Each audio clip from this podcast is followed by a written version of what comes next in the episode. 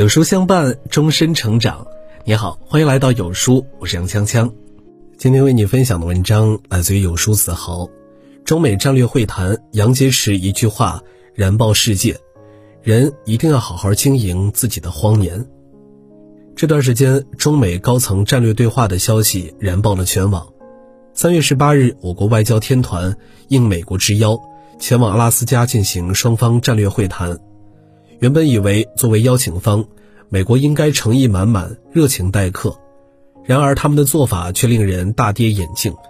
他们非但没有做好应尽的待客礼节，反而上来就在开场白环节严重超时。并用蛮横的态度恐吓我国外交团，企图以此来进行压制，俨然一副我最大的样子。面对美方的无理言行，外交主任杨洁篪铿锵有力地反驳道：“你们没有资格在中国的面前说，你们从实力的地位出发同中国谈话。二十年前、三十年前，你们就没有资格讲这个话，因为中国人是不吃这一套的。”就在当天，这则视频传到了网上。网友们一片叫好，还有人专门做了一张时隔一百二十年的会谈对比图，看完不禁泪目。同是辛丑年，世界还是那个世界，中国已不再是那个中国。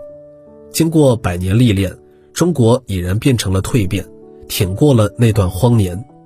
国家如此，我们的人生又何尝不是呢？人这一辈子总会有几次风光的时候。也难免经历时运不济、灰头土脸的日子。漫漫岁月里，没有谁必然深陷谷底，亦没有谁永远屹立顶峰。人生有顺逆，丰年与荒年是所有人无可避免的经历。时光倒流回七十一年前，一九五零年五月，上海黄浦区的一条弄堂里，一个男婴咕咕坠地，如每对父母对自己孩子充满期许一样。他的父母专程请来一位精通古汉语的老先生，给他取了一个饱含书香气的名字。幼年时期，他勤奋聪颖，小学毕业后便以优异的成绩考上了上海外国语大学附属中学。努力了三年，准备冲刺高中时，他的人生偏离了预期轨迹，身份发生了巨变，从一名成绩优异的学生变成了一名电表厂的工人。这年他十八岁，求学的梦想猝然被现实打碎，求学之路跌入谷底。工作后，他经常在同事们打牌、喝酒、踢球的时候，默默地学英语、背单词。久而久之，因为不合群，同事们纷纷嘲讽他：“你一个小工，学英语有什么用？学到什么程度，一辈子也只是个电工。”同事们再三挖苦。却丝毫未曾动摇他学习的热情，因为他不甘心一辈子都困在这个工厂。有一次，厂里宣传科招募文员，他满怀向往的报了名，哪知道选拔的标准偏重汉语，结果他落选了。就这样，命运再次让他与自己的梦想失之交臂。尽管如此，他依然利用闲暇的时间日复一日的学习，直到有段时间政府机关需要翻译员。他就被调走了，这一走结束了他四年的打工生涯，再也没有回来。很刻苦，爱学习，谦虚谨慎，这是全国人大代表、中国前任外交部长李肇星对他的评价。他的名字叫杨洁篪，就是开头那位霸气回怼美方，赢得无数人喝彩的外交主任。罗曼·罗兰曾说：“生命是建立在痛苦之上的。”整个生活贯穿着痛苦，没有谁的人生会一路顺畅直抵终点，总有时运不济的时候，都有跌入谷底的体验。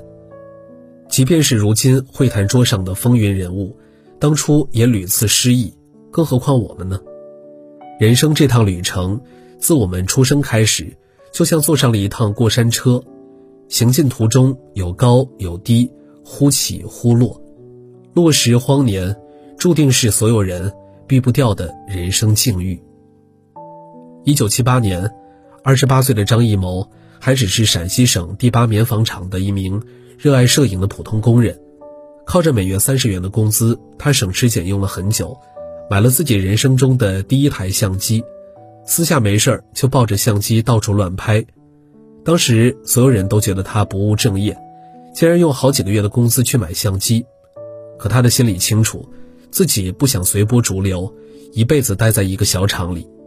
随后，他硬是通过反复练习，达到了专业摄影的水准。一次偶然的机会，他看到一则北京电影学院的招生启事，列表上“摄影专业”四个大字深深地吸引了他。早已厌倦纺织工作的张艺谋。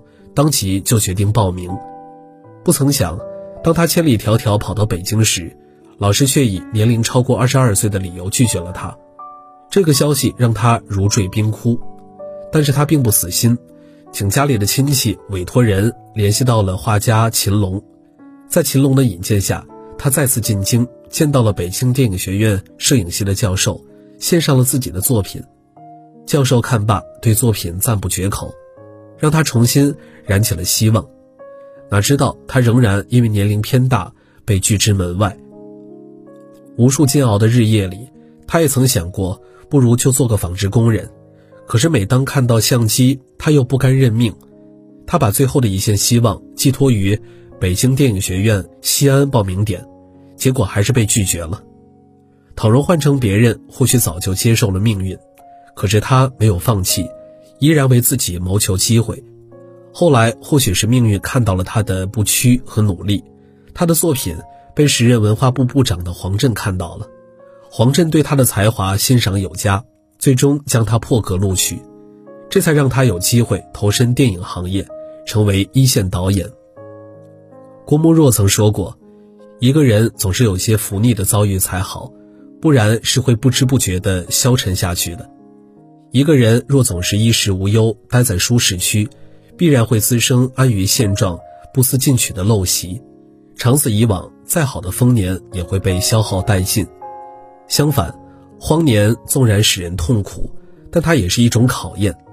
咬紧牙挺过去，自己便完成一次蜕变；而自暴自弃、自怨自艾，生活将始终不如人意。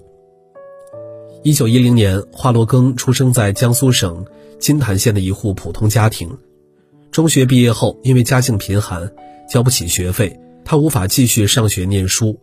迫不得已，他只好回家帮助父亲料理杂货铺。没过几年，他不幸身染伤寒，病势垂危，在床上躺了半年。他的病虽然痊愈，但是左腿关节却因此变形，落下了终身残疾。当时他只有十九岁，迷茫困惑、近似绝望的日子里，他决定用自学来充实自己的生活。就这样，他每天拖着病腿，强忍着关节疼痛，拄着拐杖，一颠一颠地照看铺子。顾客来时，他就帮父亲打算盘、记账；顾客一走，他就又埋头看书。有时候，由于学习太过投入，他时常忘记接待顾客。甚至把算题的结果当做顾客的应付货款，时间久了，街坊邻居都传为笑谈，大家开始嘲笑他，叫他“罗呆子”。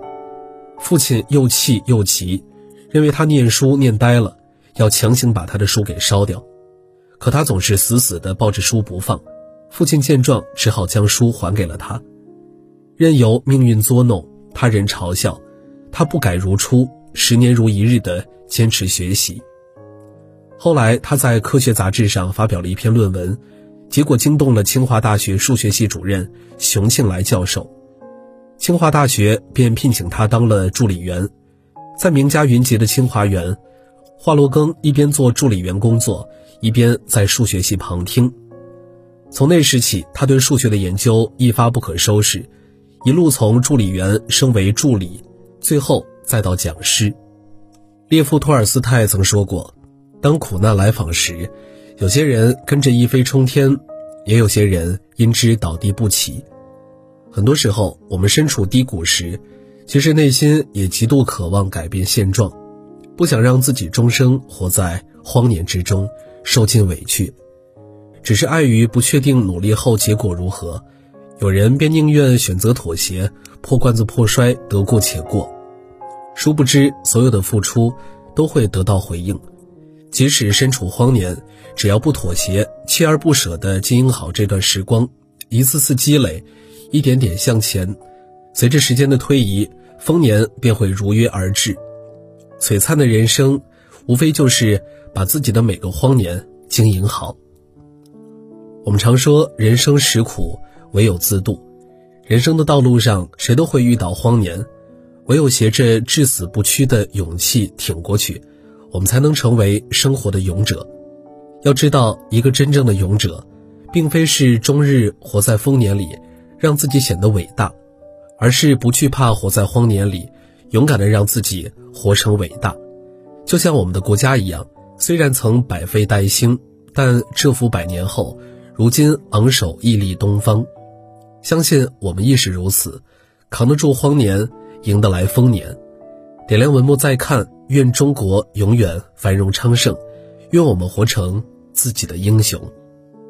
人生路上，知足者常乐，知不足者自清，不知足者常新。点击文末视频，愿我们的余生都能做一个知足的人。记得关注点赞。好了，今天的文章就跟大家分享到这儿了。如果您喜欢今天的文章，记得在文末点亮再看，跟我们留言互动。另外，长按扫描文末二维码，在有书公众号菜单免费领取五十二本好书，每天有主播读给你听；或者下载有书 App，海量必读好书免费畅听，还会空降大咖免费直播，更多精品内容等您随心挑选。明天同一时间，我们不见不散。